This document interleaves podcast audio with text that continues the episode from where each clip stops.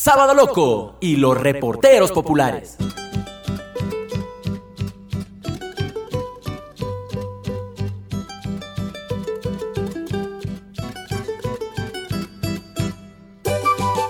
Les cuento que el día de hoy estaremos conversando con el doctor Patricio Almeida para los programas Hora Libre y Sábado Loco, pero antes de iniciar les voy a dar a conocer un poco del perfil de nuestro invitado del día de hoy. El doctor Patricio Almeida es economista de la Universidad Central del Ecuador. Sacó su maestría en Economía del Desarrollo y Política Económica en la Flaxo, además su doctorado el Estado de Derecho y la Gobernanza Global, que lo realizó en la Universidad de Salamanca. Actualmente es docente en la Facultad de Ciencias Económicas en la Universidad Central del Ecuador y ejerció varias funciones en el Banco Central del Ecuador.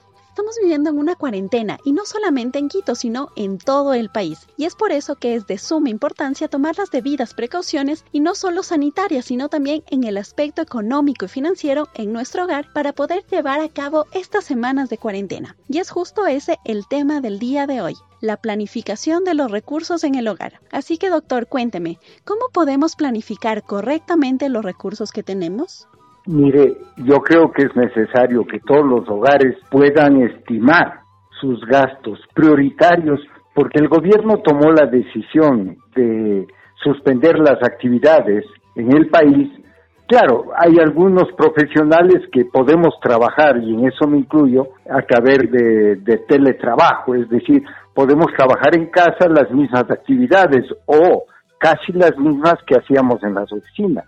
Igual hay estudiantes que están teniendo clases virtuales, eh, sobre todo en las universidades, colegios, etcétera.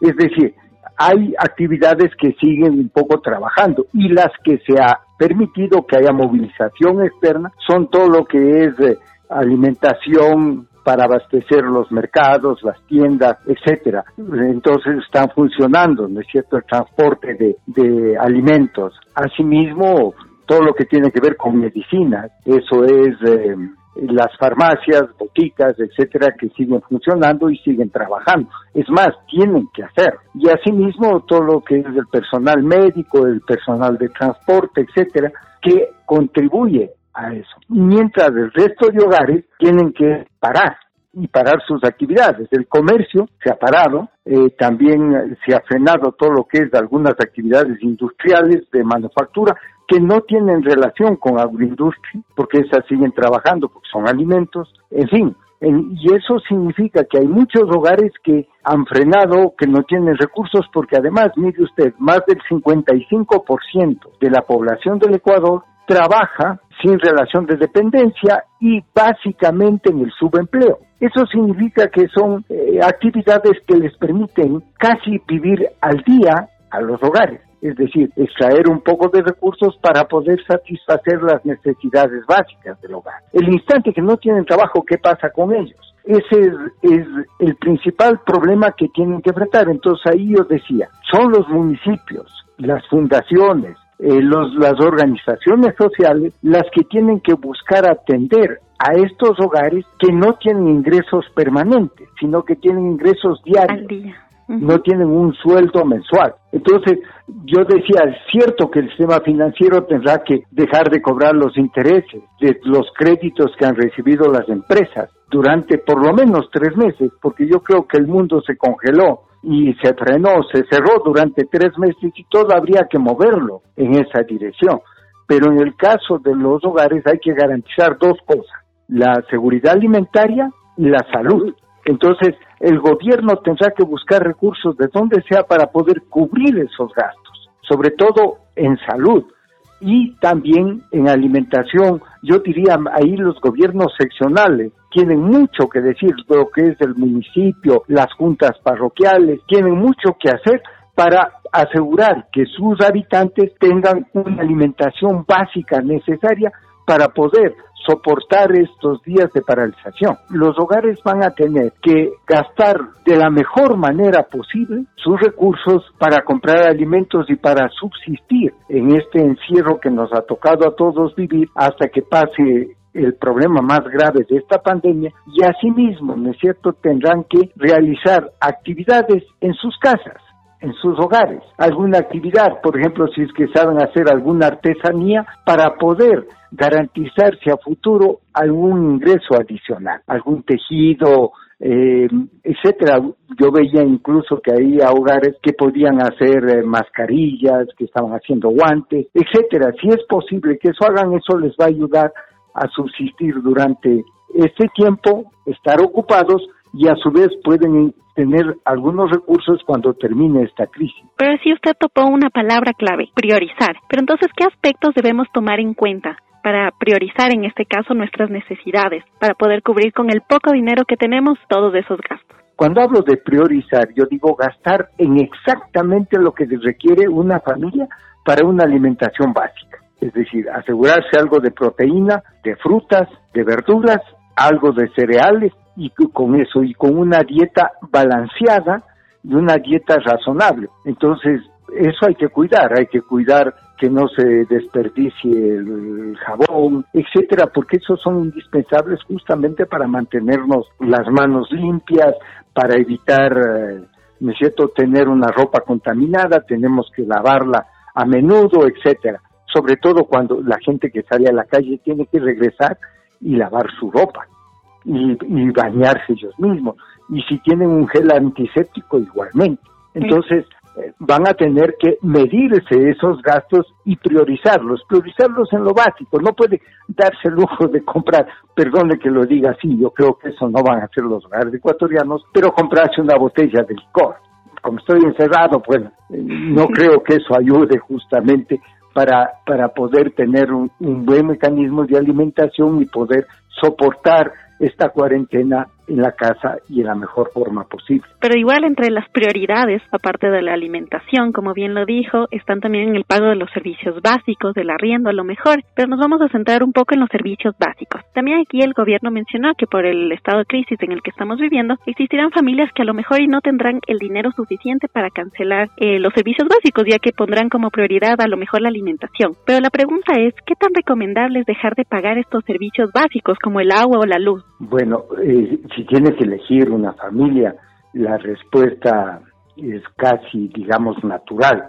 Hay que privilegiar la alimentación. El gobierno ha dicho que mientras dure esta cuarentena, a nadie se le suspenderán los servicios. Es decir, agua, luz, teléfono, no se suspenderá a nadie porque justamente estamos en una etapa de emergencia. Después habrá que refinanciar, habrá que prorratear lo que tengan que pagar, etcétera, pero en esta coyuntura no se va a cortar ningún servicio básico y eso está muy bien, porque el hogar tiene que, si tiene escasos recursos, tiene que privilegiar, ¿no es cierto?, la alimentación y la limpieza en el hogar la desinfección en el hogar. Son los dos gastos que tiene que hacerlo, pero básicamente la alimentación es el más fuerte y sobre todo cuando hay niños. Pues sí, y justo también usted mencionó en, este comentario final, doctor, que la alimentación es algo bastante importante, es una de las prioridades en estas familias, en las familias ecuatorianas, pero también por el mismo hecho de la alimentación vemos que ahora es muy frecuente las tarjetas de crédito, el uso de estas. Pero ¿cómo podemos dar un buen uso a las tarjetas de crédito? Bueno, eh, yo creo que, mire, la tarjeta de crédito, el principal, el principal factor positivo que tiene, o, lo mejor que tiene la tarjeta de crédito, es por poder hacer un pago directo sin tener que ir al banco, sacar el dinero y, hacerlo. Por ejemplo, si uno va a un supermercado, ¿no es cierto? Usted paga con su tarjeta de crédito todo lo que consume, etcétera. Obviamente, obviamente tampoco hay que decían, ¿no es cierto?, esa tarjeta de crédito como yo no, no tengo muchos recursos, tengo que tratarle con cuidado. Igual que si tuviera el, dinero tengo que priorizar.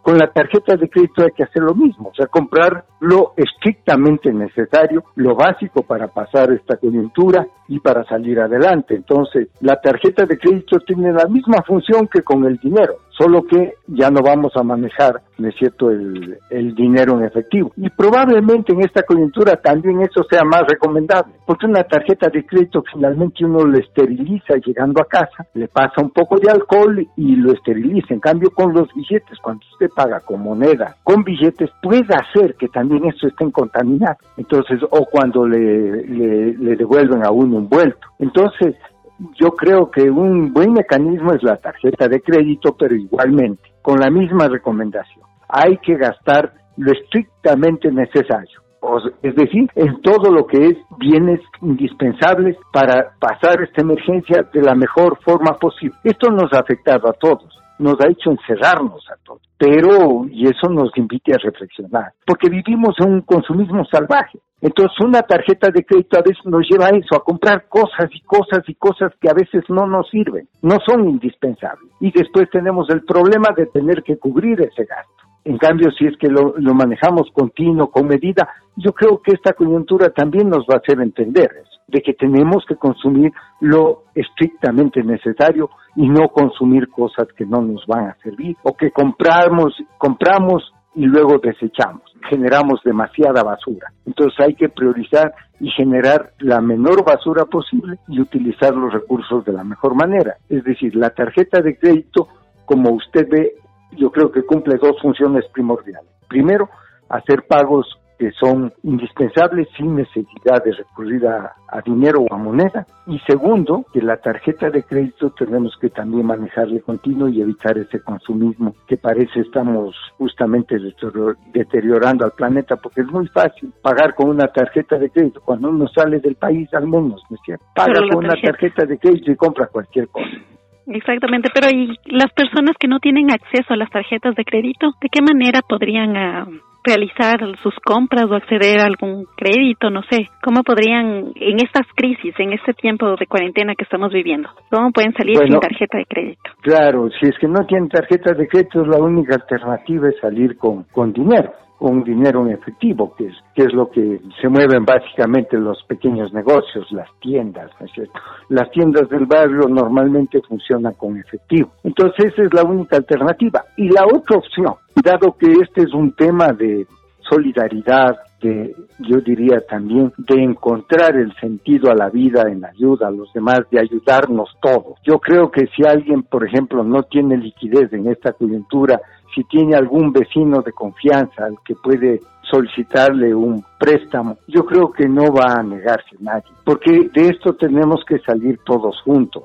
Y si alguien, por ejemplo, no tiene tarjeta de crédito y ir al banco se le dificulta, si tiene a alguien cercano, ¿no es cierto?, un familiar que puede, que puede solventarle esta coyuntura, podría hacerlo. Eso sería necesario. Incluso, yo decía cuando si uno tiene algún algún vecino, ¿no cierto?, que, que no cuenta con la suficiente liquidez o, o no tiene los recursos necesarios, uno le puede apoyar en esta coyuntura. Es otra forma también de hacer país, de, de ser solidario, de ser un poco más humano, ¿no? Yo creo que esta crisis tiene que enseñarnos a ser mejores personas, a ser mejores ciudadanos como que nos estamos perdiendo de vista, somos muy individualistas, casi no sabemos quién vive al lado. Entonces yo creo que esto nos llevará a conocer, ¿no es cierto?, quién, quién vive cerca y en quién apoyarnos en una situación de crisis. Entonces yo creo que este también es un, un momento para eso, ¿no? para ser solidario, para ser más humano, más ser más fraterno con sus vecinos. Exactamente. Y ya para finalizar, doctor Patricio Almeida, un mensaje que quiera dar a todas las personas que lo están escuchando. Bueno, lo que quisiera decirles, vean, la mejor forma de ayudar en el país en esta coyuntura es quedándonos en casa. Eso se ha dicho cien veces, salir igualmente cuando sea estrictamente necesario, cuando sea para adquirir un alimento, una medicina, solamente en esas circunstancias. Y yo creo que yo le digo como economista, como estudiante de economía, porque sigo estudiando economía, el doctorado lo hice hace pocos años, yo diría que una de las cosas fundamentales es que vamos a tener que repensar la economía. Yo creo que la economía tiene que volver a su parte real. Lo realmente importante es la seguridad alimentaria en un país. El Ecuador tiene un privilegio, es uno de los pocos países del mundo que con lo que produce en el sector agrícola, la agroindustria tiene para abastecer toda la necesidad alimentaria. Es decir, la seguridad alimentaria está asegurada en el. Pero también hay que buscar otro tipo de seguridad, la seguridad manufacturera. ¿A qué me refiero con seguridad manufacturera? A que el vestido, ¿no es cierto? Y también los implementos médicos, los equipos médicos, podamos hacer nosotros Veíamos unos ejemplos de que están tratando de hacer respiradores, es cierto que son indispensables, que en el mundo están tan demandados que casi no hay. Y si alguien de nosotros un electromecánico, un biotecnólogo pueda hacerlos, enhorabuena, eso tenemos que apuntalar, que es una seguridad industrial, digamos, donde podamos abastecer nuestras necesidades urgentes con producción local. Tercero, yo creo que hay que pensar claramente, ¿no es cierto?, que todo el mundo necesita medicina y si podemos asegurarnos la producción de medicinas indispensables o medicina natural incluso, poder aprovechar de esos recursos. ¿Eso qué implica? Que vamos a darle más énfasis a la economía real y menos a la economía especulativa. La especulación que es todo lo que es la bolsa de valores, el sistema financiero, todo lo que es el chulco, todo lo que es eh, la negociación de vivienda, a veces creando burbujas, etcétera. Yo creo que eso tenemos que olvidarnos. Yo creo que en el mundo hay que volver a la, a la parte indispensable, a lo que es los bienes básicos para la vida, a satisfacer las necesidades urgentes de la humanidad y hasta ahí. Y no consumir tanta, digamos, tanta basura, ¿no? Incluso a veces nos pasamos discutiendo de deportes, viendo, y claro, y estamos eh, pontificando cosas que, que son placeres. Yo creo que la vida debe ajustarse más a cubrir necesidades básicas y quizás ser un poco más espirituales. Es decir, empezar a pensar en el prójimo, empezar a pensar en la naturaleza, empezar a pensar en el planeta y empezar a pensar en lo que es la vida misma. O sea, cómo hacer mejor para que la vida sea más feliz para todos. Que todos podamos en este mundo ser felices en la medida de lo posible y no atacarle, no empoderarse o explotar a los demás, sino más bien contribuir y dar a los demás. Yo creo que es el mensaje en medio de esta crisis, de esta coyuntura, que nos apoyemos juntos, que seamos más amorosos con nuestros semejantes y yo creo que apoyándonos juntos podemos salir adelante respetándonos, queriéndonos y de alguna manera cumpliendo con ese precepto que nos dejó, ¿no es cierto?, Jesús hace más de dos mil años ya, amar los unos a los otros pero de verdad y de corazón. Doctor Patricio Almeida, qué gusto tenerle estaría con nosotros y ya estaremos transmitiéndoles más información. Muchas gracias, Nicole. Que esté muy bien.